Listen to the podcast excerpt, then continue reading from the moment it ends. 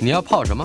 要泡茶、泡咖啡，可不要泡沫经济；要泡泡糖、泡泡澡，可不要梦想成泡影；要泡菜、泡饭、泡妞、泡书本，就不要政治人物跟咱们穷泡蘑菇。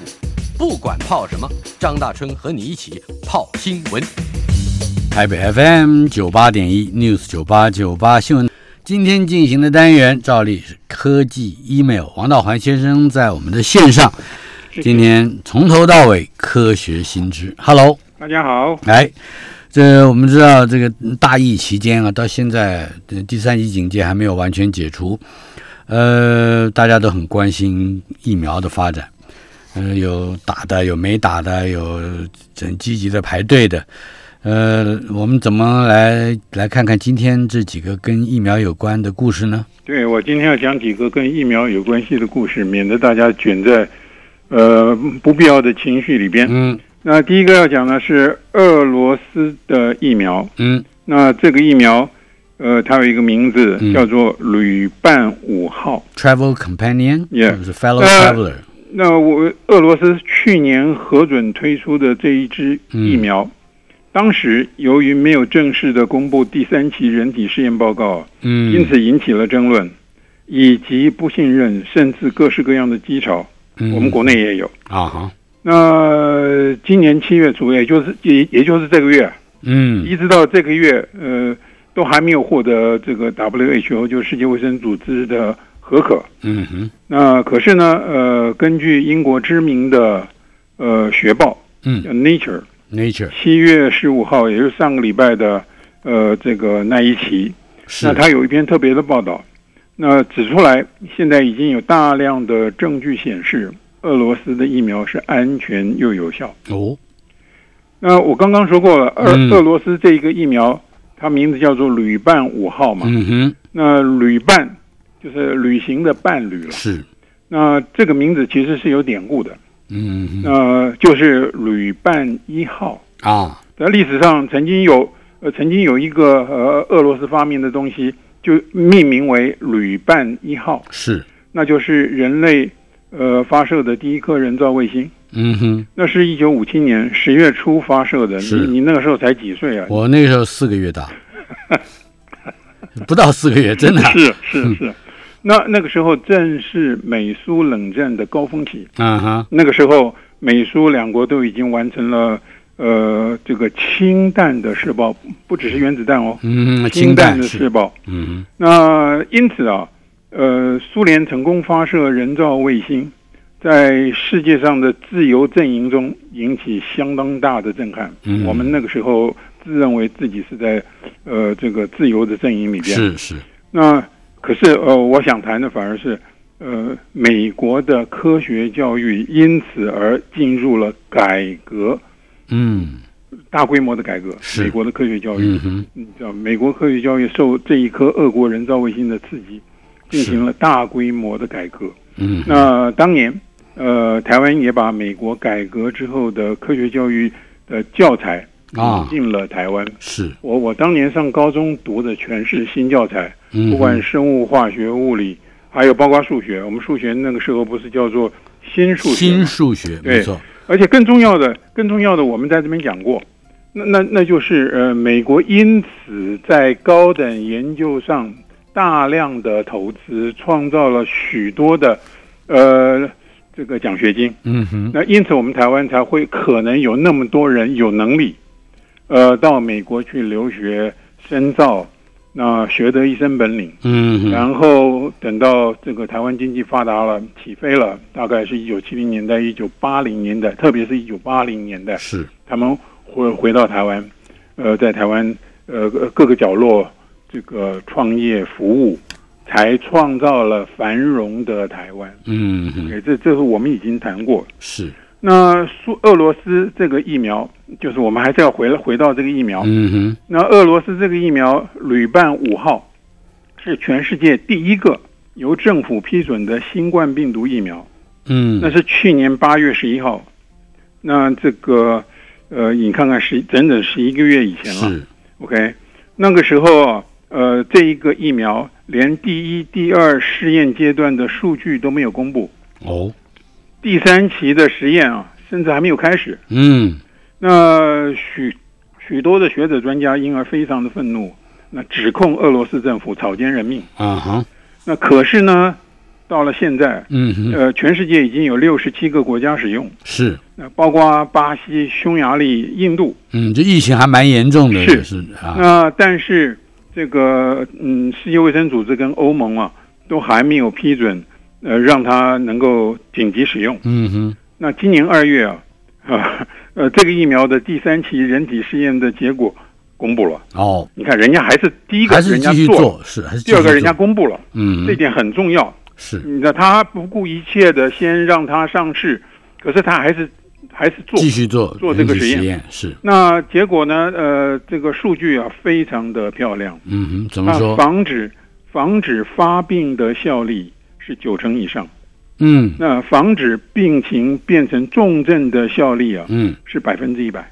哦，所以这个这个这个数据，今年二月发表的这个数据其实非常的漂亮，嗯，但是仍然有专家批评俄罗斯团队啊没有公布先前第一、第二阶段的数据。嗯，啊，以及还有其他的缺失。已经进入了第三期了，为什么第三期已经做完了，对做完了，为什么还要？没有，他基本上就是他怕他怕俄罗斯造假嘛。哦，就是就是哦那就有各式信任了，各样的怀是的，有各式各样的怀疑，有各式各样的阴谋论。嗯嗯 OK，那呃，尽管啊，欧盟与世界卫生组织都还没有呃授权这一支疫苗可以紧急使用啊，是但是南韩、阿根廷、印度都已经啊开始已经开始生产这一支疫苗了。啊哈那那匈牙利跟伊朗都引进了这一支疫苗。是 OK，那当然还有巴还有巴西了。嗯哼那巴西曾经引起过争论，是那可是他们最后的卫生部决定，呃嗯、这个疫苗可以用，但是只核准了健康成人可以施打，啊哈所以你有潜在疾病的人，嗯，不能够施打。是的那俄罗斯呃疫苗的呃这个特性呃就是它是腺病毒载体疫苗，嗯哼。那跟胶生跟这个 A AZ 疫苗啊都一样。OK，、嗯那对一支呃对于这一支疫苗持保留态度的人，还有一个理由，嗯。就是缺乏不良反应或者说副作用的数据。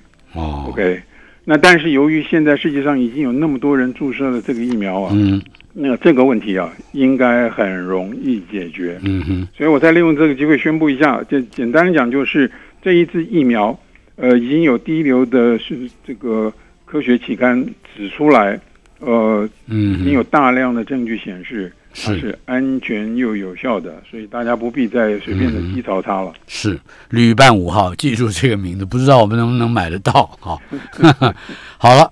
另外啊，哺乳的母亲能不能施打新冠病毒的疫苗？这应该是一个问题是一个热烈的对问题。对，这是一个困扰许多人的问题。嗯那一刚开始呢，由于呃缺乏数据，呃，嗯专家都不能肯定的表示意见。嗯呃，最多只能说，由于现有的疫苗都不含有活的病毒，所有的疫苗、现在在市面上所有的疫苗啊。都不含有活的病毒，是。因此呢，喂奶是不会让婴儿感染病毒的。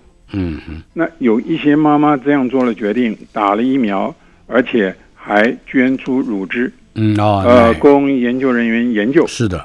那现在这一些人呢，已经累积了不少资料，就是这一类的妈妈啊，嗯。呃，这个也也这个已经累积了不少的资料哈。嗯学者对于疫苗对乳汁的影响，已经开始有了比较坚实的知识。嗯 OK，那估计全世界有一亿正在喂奶的母亲，那他们一定会欢迎这一批呃坚实的知识。嗯哼嗯哼呃，目前已发表了报告，是观察莫德纳、BNT 两种疫苗的结果。嗯哼那研究人员没有在乳汁中发现疫苗的成分，是发现的是疫苗在母亲身体里激发的抗体。嗯哼 OK，那但是呃研研究人员还不清楚乳汁中的抗体对于婴儿有什么影响，能不能保护婴儿？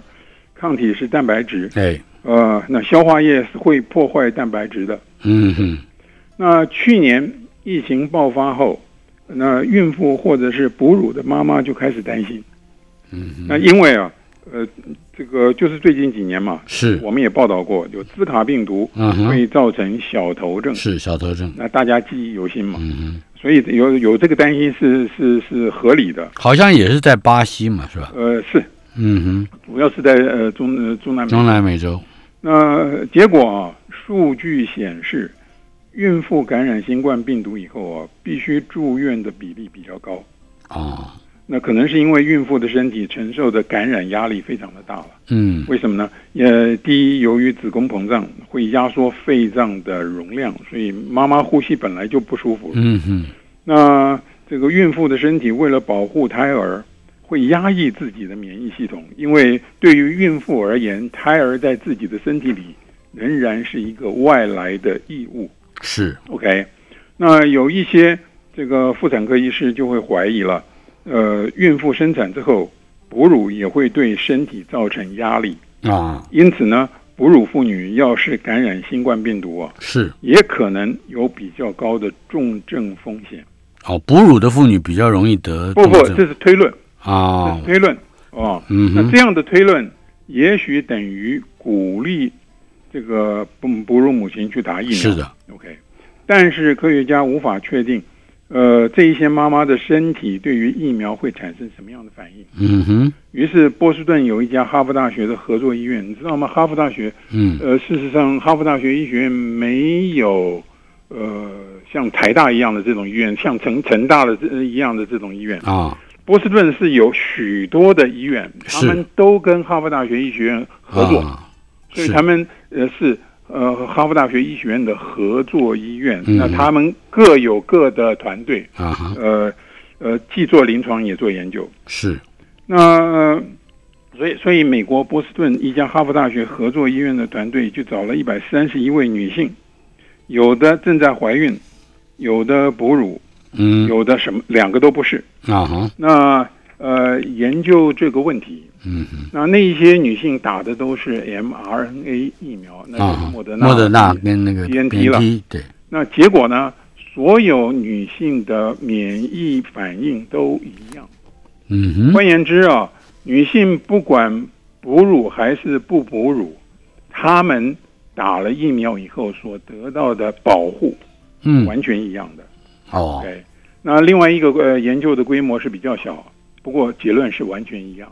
是，那但是呃，许多人关心的问题是啊，妈妈注射的疫苗会不会伤到婴儿？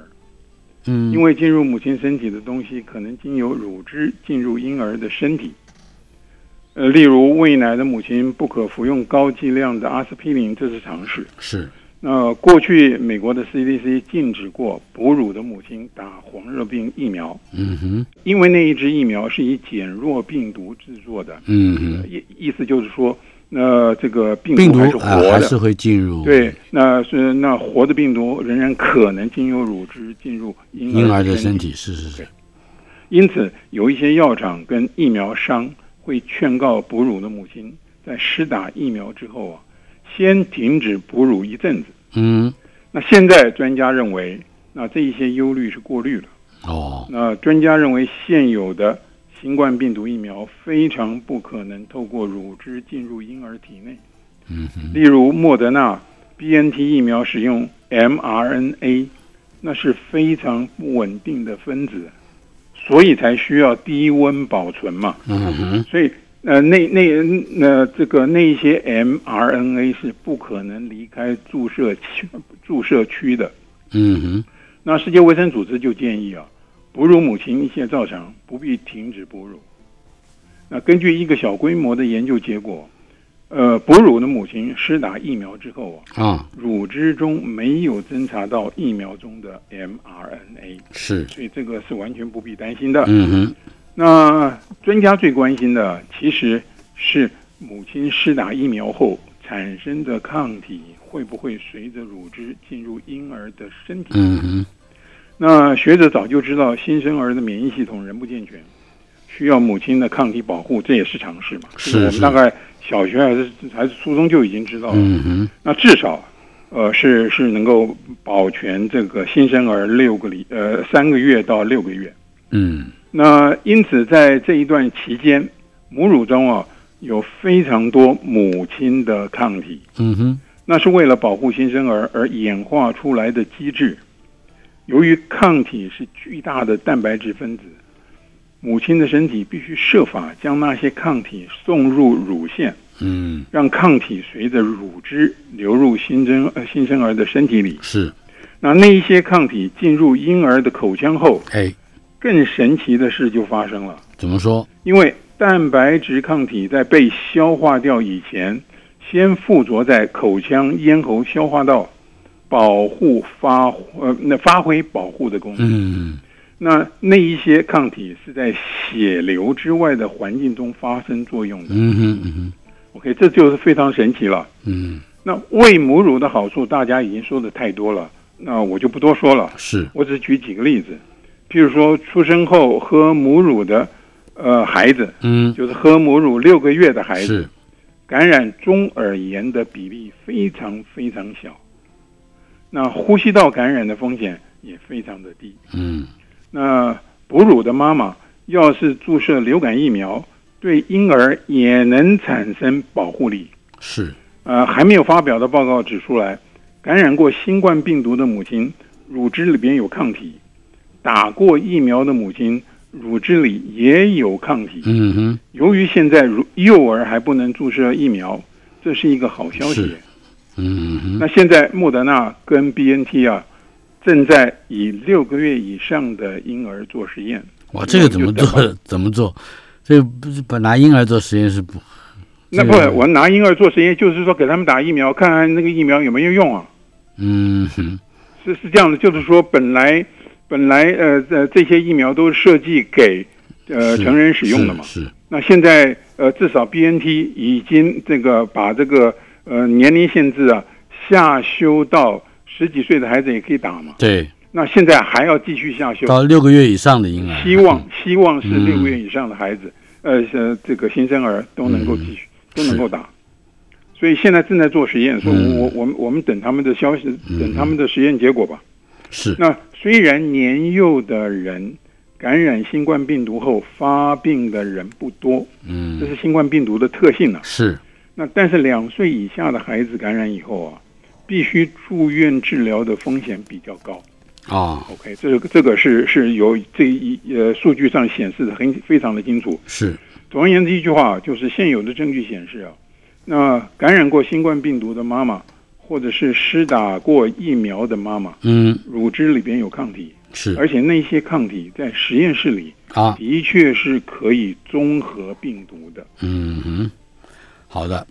接下来还有一个很多人关心的问题，就是感染新冠病毒之后，免疫力能够维持多久呢？哦，现在呃刚刚好，这个就是最近吧，就嗯上个礼拜有两个研究团队，他们发表了报告，他们分别追踪两群感染了新冠病毒然后又康复的病人，啊，发现他们身体里的免疫力啊可以维持到一年，嗯那至少在他们感染之后的六个月，啊，以及感染之后的十二个月，嗯哼，那免疫力没有明显的差别。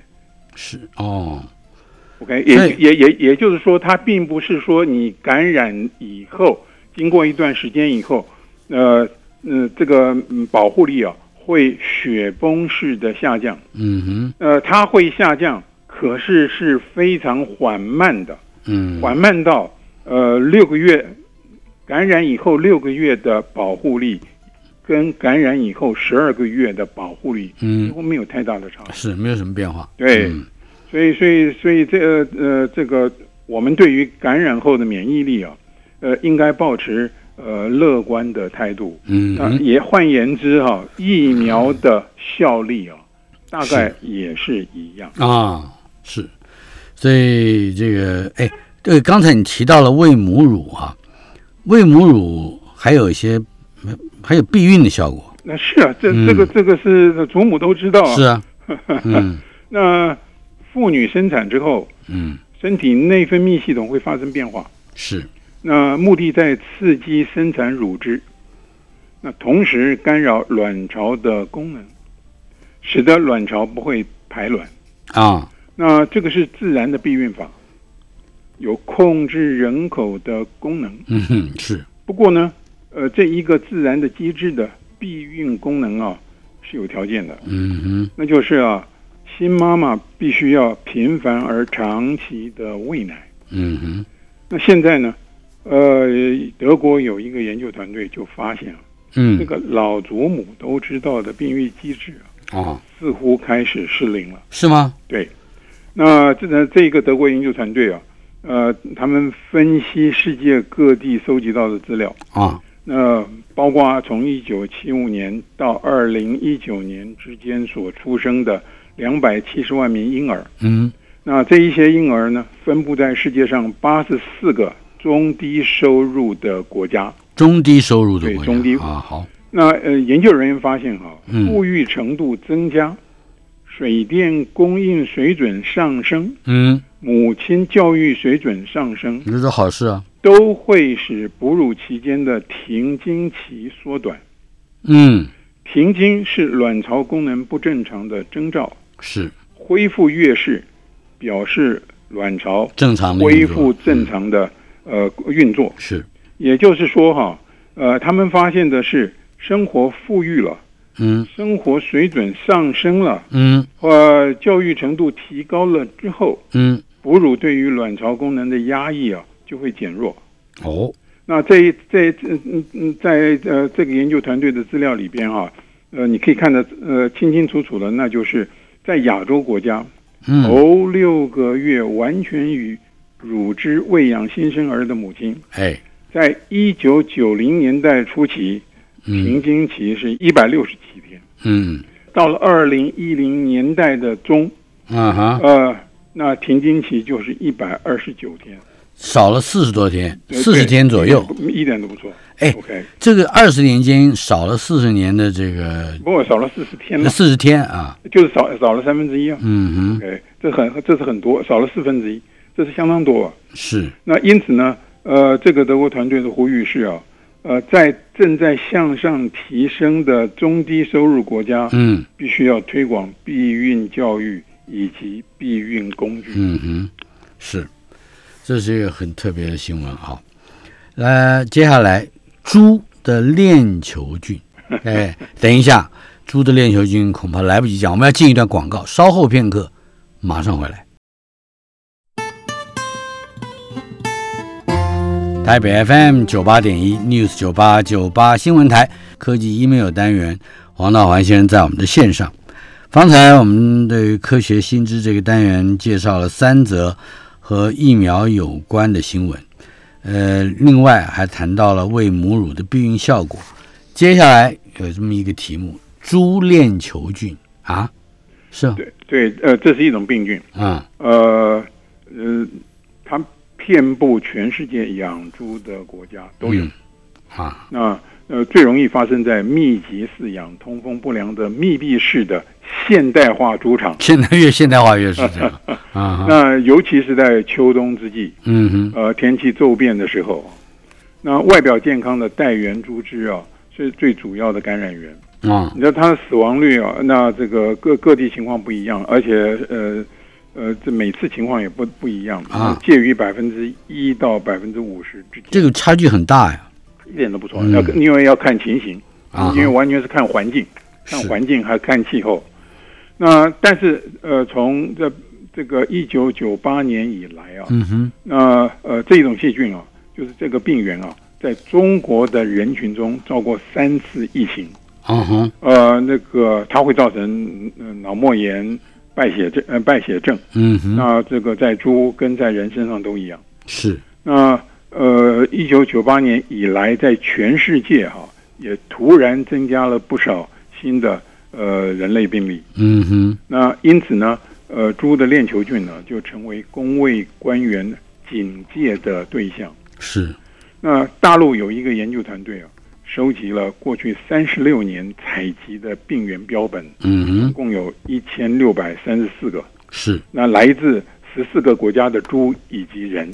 嗯哼，那最后呃发现哈、那一些呃病菌啊，呃，根据他们的基因组嗯。可以分为三大群，嗯。其中一群主要是在人身上采集到的。哦，那在这一个群里边，有许多的品系，那有一些呢，那呃能在实验室的斑马鱼身体里边制造到呃严重的病情，斑马鱼是斑马鱼实验室里面用的就是就是这一种疾病的动物模型。哦，那那有一些品有一些品系啊，是在没有症状的猪身上采集到的。嗯，那这就表示哈、没有症状的猪啊，是。这一种病菌的中间的宿主。嗯哼，那这一些猪将这一个病菌传传播给人。啊，对，那透过比较基因组的研究啊，感染人类的品系啊，可以追溯到一九六零年代、一九七零年代的欧洲。是，那个时候刚刚好就是欧洲的猪种销售到世界各地的黄金时代。哎呀，你想想看，其实我们台湾的，我们、嗯我们台有台湾的猪也嗯也也是那个时候呃进口的，不是，现在我们很进口很多欧洲猪，叫伊比利猪嘛，是是。西班牙半半岛的这是个，是是，所以所以我所以我我我的报道这一个呃呃新闻有一个目的啊，就是让大家知道追溯病源的呃追溯病源或者病菌的起源，其实没有想象那么容易。嗯，O OK，那从从一一九九八年呃在中国就爆发过呃严重的疫情，然后世界各地也出现过这个呃这个是病例许多许多的病例。嗯，那一直到现在，你看看已经过了多少年？超过二十年了。是不容易，做这件事情其实是不容易的。是，我们还有一个还有一个题目也很恐怖，黑死病好啊，黑死病的起源可以这说一说这这是我刻意挑的，啊这，也是也是新的新闻啊。不过我刻意挑出来。呃，那大家都知道，黑海北岸的重要港口卡法嗯，在克里米亚岛上。是 OK，那呃卡法是呃黑死病侵入欧洲的猛火。嗯哼，呃，那是西元十四世纪中叶的事情啊。嗯哼，在中国的话，那已经是元末了。是那史家估计啊，呃，欧洲人口啊，因此而锐减了三成到四成。啊，这很可怕的数字，那现在我们知道，黑死病的病源是一种细菌，嗯哼，那、那是十九世纪末的发现，呃，然后才知道病菌主要藏在野外的动物窝里，哦，那主要是啮齿类，啮齿类，啮齿类就是就俗俗俗话说得好，那就是呃老鼠了。这是老鼠嗯，，对，哺乳类哺乳类里边，呃，啮齿类是最大的一群，嗯，那总共超过一千多个物种啊，所以我们叫鼠疫，鼠疫嘛，那黑死病，嗯主要是啮齿类。那因此呢，由于它主要藏在野外的动物窝里啊，嗯，而且呃那些老鼠又那么多，嗯因此呢，呃鼠疫是不可能根绝的。啊，OK，那要靠工位的警戒系统。那对于黑死病菌的起源，学者一直都很感兴趣。嗯，那有一些古代的大疫或者瘟疫啊，哎。都，被判断为黑死病。嗯，那有人认为西方古典时期啊，好。呃，就是相当于我们东方的先秦时代啊。嗯，春秋战国，对对，那有有人认为，呃，西方在古典时代，呃就是古希腊、古罗马时代，嗯，呃，就已经爆发过黑死病。是，那现在呢，呃，一个德国的团队啊，呃，从拉脱维亚，也就是波罗的海边的三小国之一了，哎，从拉脱维亚出土的古人墓墓葬里边啊，采到了黑死病菌的基因组，嗯哼，你知道吗？那个墓葬，那个是那个墓葬是五千年以前的。啊，OK，那当当时呃建那个墓葬的呃人群啊，哎，仍然过着狩猎采集生活，他们还不是呃农耕民族。嗯哼，那那个墓葬里边埋了四个人，嗯，那那那个整个的墓葬啊是非常仔细的安排跟埋葬的。是，那学者是在那一批人骨上采集到黑死病基因组的。哦，那因此学者就推测哈、当年黑死病并不是严重的传染病。你知道吗？严重的传染病爆发的时候，人不会那么仔细的去埋葬死者，就墓葬不会那么复杂，或者对，啊。也也不会那么仔细的安是是排。，嗯哼，OK，那研究人员推测哈，当地的河里就是那那那河水的河 beavers 啊我们我，Leave it to Beaver，我们小的时候看过这个影集，那个小孩的名字就叫 Beaver，就那中文叫做河狸，河狸呃狸是狐狸的狸嘛？是那呃，它最呃最大的这个呃特色就是它能够在河里边建筑堤防嘛，嗯，对？吧？对，那研究人员推测哈，当地的河狸嗯呃是将黑死病源传播给人类的。嗯为什么呢？因为啊，河狸身上有一种细菌，与黑死病菌亲缘关系非常的密切，嗯有可能，呃，那一种细菌跳到人的身上，在人的身上演化成黑死病菌。哦。OK，而且呢，呃，学者在当地的考考古遗址里边啊，发现了大量的河里的遗骨，嗯。也就是说，人跟河里的关系是非常密切的。嗯哼。那我所谓的关系，并不是说人当时的人会养河狸，而是说当时的人很可能，呃，这个把河狸当成肉食的主要的来源，哦是食物花了很多的时间嗯去捕捉河狸，因此跟河狸有密切的互动。但是它身上的细菌却跟黑死病的菌亲缘关系很近。也就是说，我、嗯 我们现在所知道的黑死病菌，很可能是跟呃是从河狸身上的呃细菌演化出来的。你还记得我们小时候看的那个《Leave It to Beaver》吗？呃，我倒是没有哎。啊，它的中文影集的名字叫《小英雄》，每个礼拜四播出。是吗？对，我到现在还你记们你你们家到什么时候买电视的？我的我是高三家里才有电视的。我是到小学五年级、六年级，嗯、正好就是演《Leave It to Beaver》的这个时候。好的，我们稍后片刻马上回来。台北 FM 九八点一 News 九八九八新闻台，今天进行的单元科技 email 仍然是王道环先生在线上陪我们。呃，今天进行的这个话题，科学新知，方才提到了黑死病的起源，接下来有有趣的题目：失而复得 啊，这你跟鸟叫有关吗？好像，那一点都不错，鸣鸟。嗯，好，我我我我我们先这么说吧。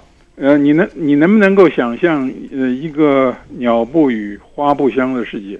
花不香倒倒是容易想象，但 但是鸟不语不可能。我住在山上，每天夜里三点钟一批，大概四点钟一批，五点钟一批，六每个小时大概都有个一两批不一样的鸟，嗯，这么各我各个，不住在山上，我早上也被鸟惊醒。嗯那那事实上这句话是我抄来的。哼，然后怎么啊，回事？对对，这句话是从呃一本名著嗯。呃极极静的春天，它极静的开卷的第一句就是这一句话。啊哈，呃，你能够想象，呃，一个鸟不语花不香的世界里边，嗯。呃呃，那是因为啊，这个世界上有许多鸣鸟，会鸣叫的鸟，嗯哼。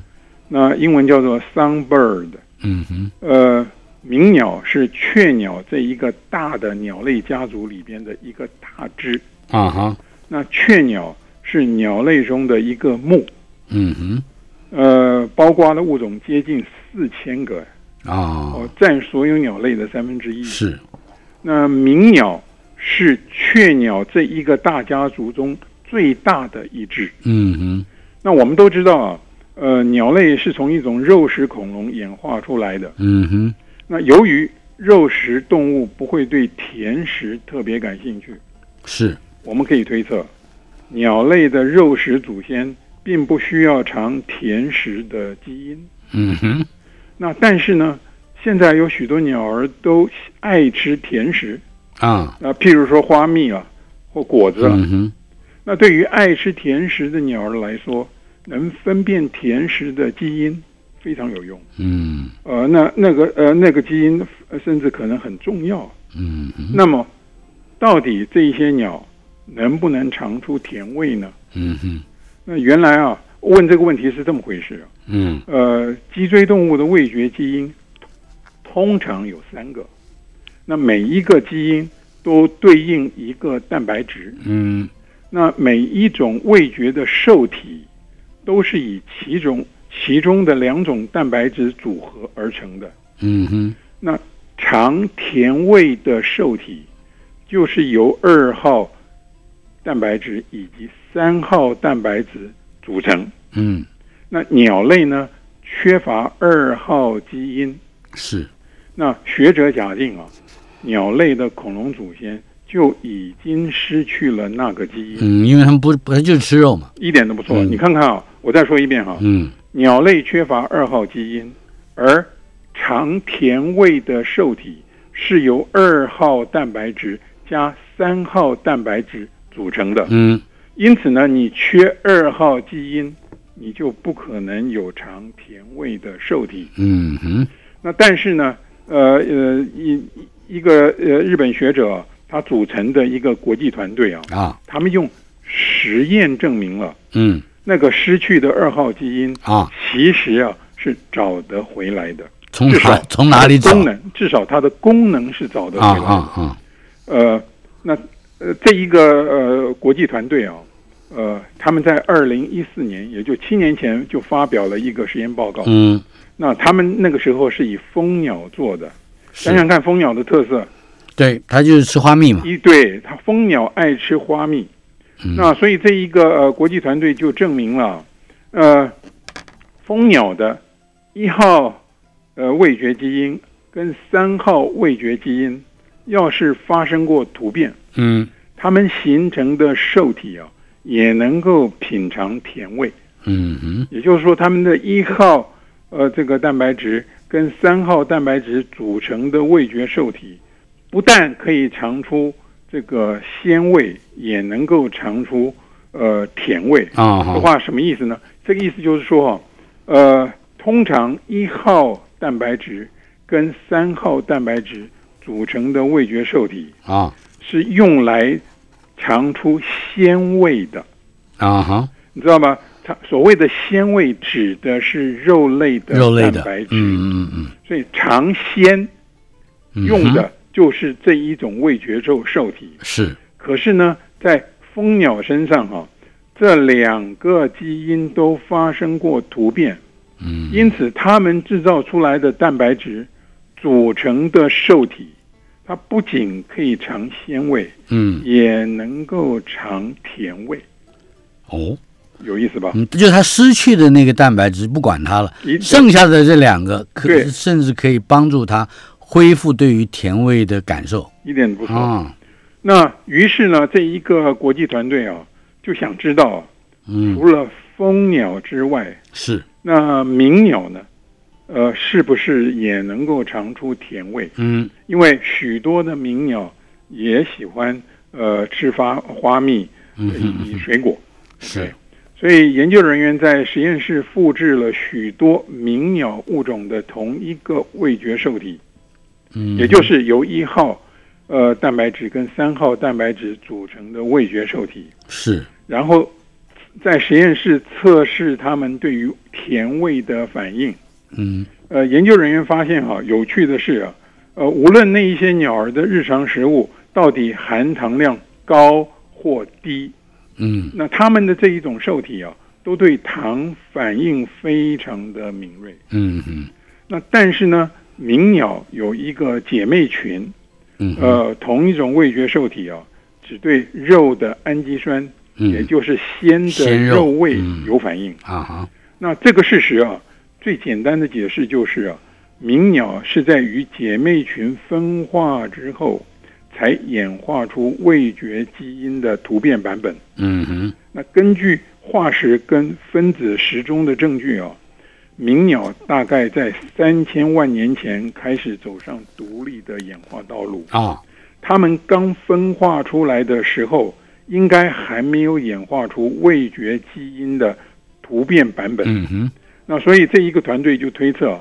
他们演化出味觉基因的突变版本后啊，才发达起来，成为嗯鸟类家族中最发达的一支。所谓最发达的一支是说它们食物，我们从生物学的角度来说，啊。哈，一个生物群，你说它很发达、很兴盛，嗯。意嗯思就是说它的种类繁多，啊，然后呢，呃，它的地理分布非常的广泛。嗯哼，鸣鸟在鸟类里边是种类最多、地理分布最广泛的一支。嗯哼，对，是那真正有趣的是哈，呃，蜂鸟跟鸣鸟的血缘关系啊，比起鸣鸟与它的姐妹群还要疏远。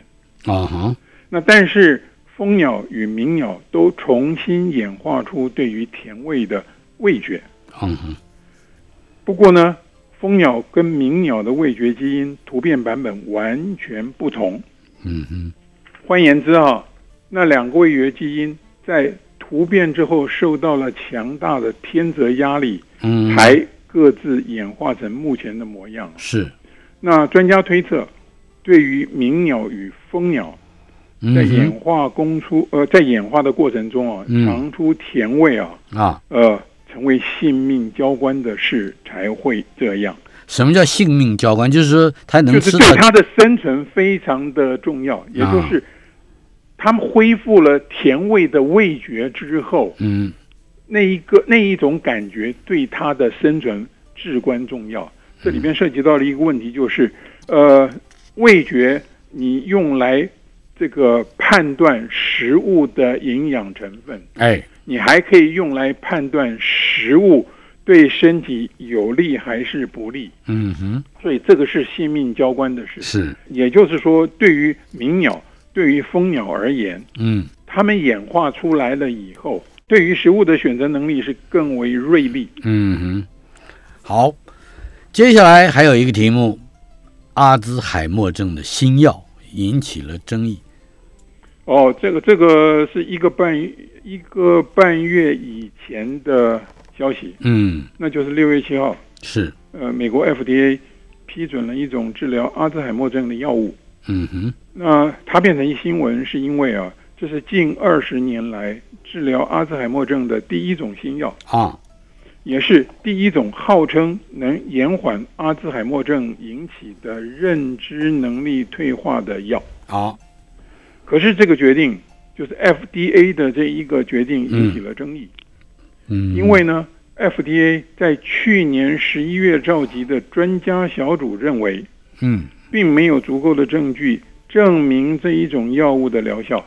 是因此，专家小组他的建议其实是不予批准的。哦，那呃，美国 FDA 负责药物评估的呃主持人说，呃，他核准的理由是因为这个药是第一种针对阿兹海默症病理生理学基本病因而研发出来的药物。嗯那这个病因就是大脑中的呃类淀粉蛋白质的斑块，嗯哼就是说这一种药物号称能够呃清理大脑中的这一种类淀粉蛋白质斑块是。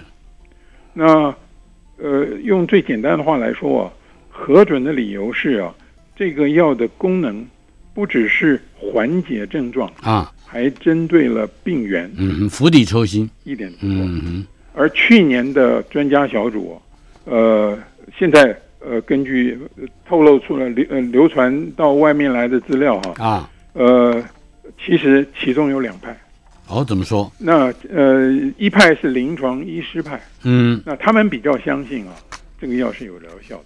啊哈那另外一派是统计学者，啊，那他们利用统计学呃来推论，呃呃这个药的疗效可能根本就是假象。统计学者认为是 是是幻象。对，一啊点都不错，就是就是没有通过呃统计的最低标嘛。嗯那为神经退化疾病开发治疗药物的兴趣啊，那最近似乎在退潮。嗯那许多大药厂都削减了研发的计划。那阿兹海默症还有其他的失智症，嗯，还有巴金森氏症，是呃，杭丁森氏症，嗯呃，呃杭丁顿，呃杭丁顿氏症杭丁顿跳舞症啊。啊因此呢，FDA 的决定啊，有一些人是对这个领域的强心针。嗯嗯那不过呢，那有一些人评论啊，走投无路，对科学孤注一掷啊，当嗯然是好事啊。是但是不能因为走投无路，哎，曲解科学证据啊。嗯因为因此呢，他们担心这样的药提供的只是虚幻的希望，嗯也就是呃 false positive。嗯哼是呃，我们现在恐怕还是要等待，再过也许几个月或一些更长的时间，会看到关于这个药的研究，可能又有新的结论。多年以来，我们的节目经常会碰到这种哪个药有好像看起来有效，哪个药过了几一段时间，然后哪个看起来又没效了，呃，或者有副作用又没有副作用。好，谢谢道环英兄，嗯，我们两个礼拜之后再见。再见。